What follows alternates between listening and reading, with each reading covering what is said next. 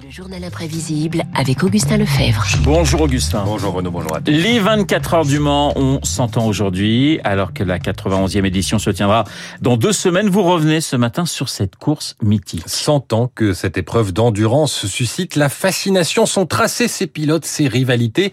Un atout séduction pour Alain Souchon. Elle croyait que j'étais coureur, j'arrivais des 24 heures avec mon casque en couleur, alors admiration.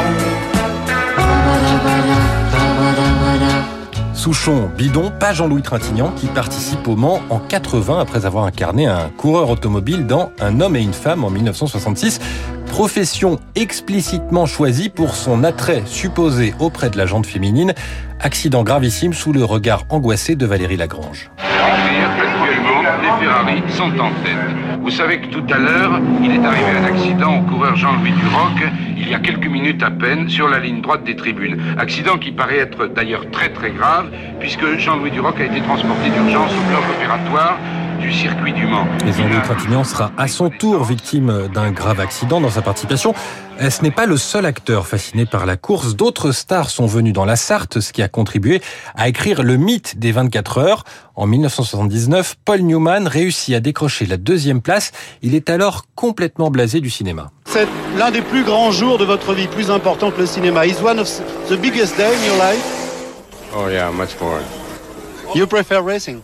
Of course. Il vient de nous affirmer qu'il préférait de loin l'automobile au cinéma. À 54 ans, il a le droit finalement de se passionner comme un enfant. À vous Quelques années plus tôt, c'est un autre acteur qui a tenté de participer.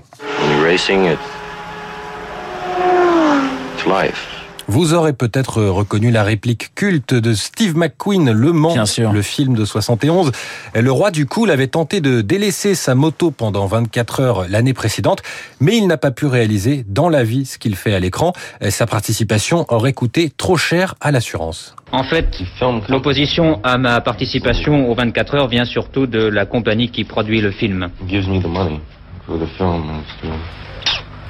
Il faut dire que le Mans, c'est dangereux. Mais ce danger fait partie de la légende. Et l'histoire des 24 heures témoigne aussi de l'évolution de notre rapport à la prise de risque. Exemple avec une portion mythique. La banale route départementale 338 pendant l'année devient le temps d'un week-end la ligne droite des Hunaudières, presque 6 km Henri Pescarolo, pied au plancher en 71.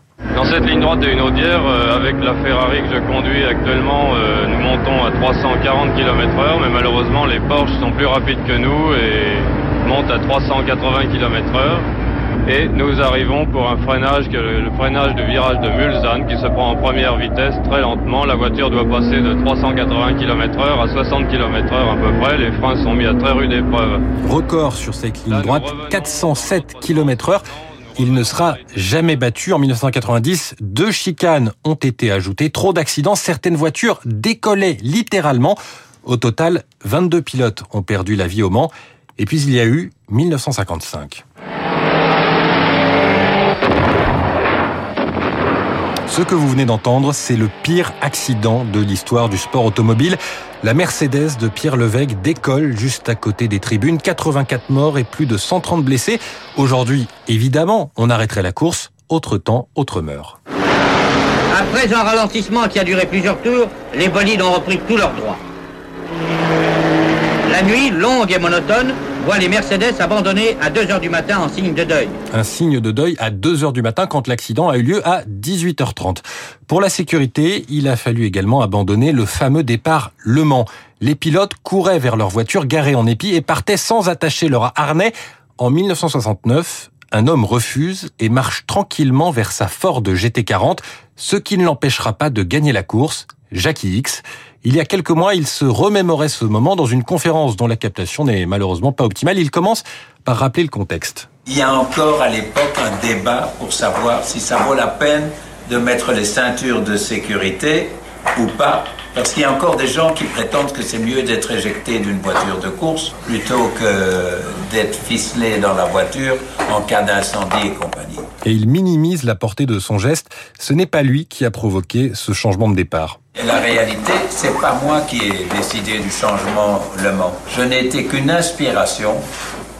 Moi, j'ai protesté en disant, dans une course d'endurance, la place au départ n'est pas capitale Parce que vous avez 24 heures pour récupérer le temps perdu.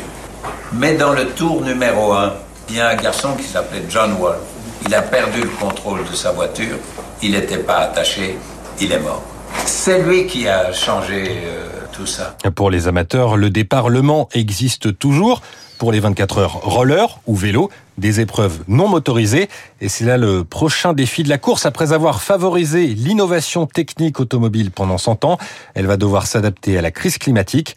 Objectif neutralité carbone en 2030, la condition à remplir si elle veut un jour pouvoir fêter ses 200 ans. Voilà, et vous serez là dans ces, pour fêter ses 200 ans, j'en suis sûr, Augustin, avec une longue expérience de la course automobile, le journal imprévisible, présenté par Augustin Lefebvre. Merci. Il est 7h56 dans un instant, le décryptage de monsieur David Barrault. À tout de suite.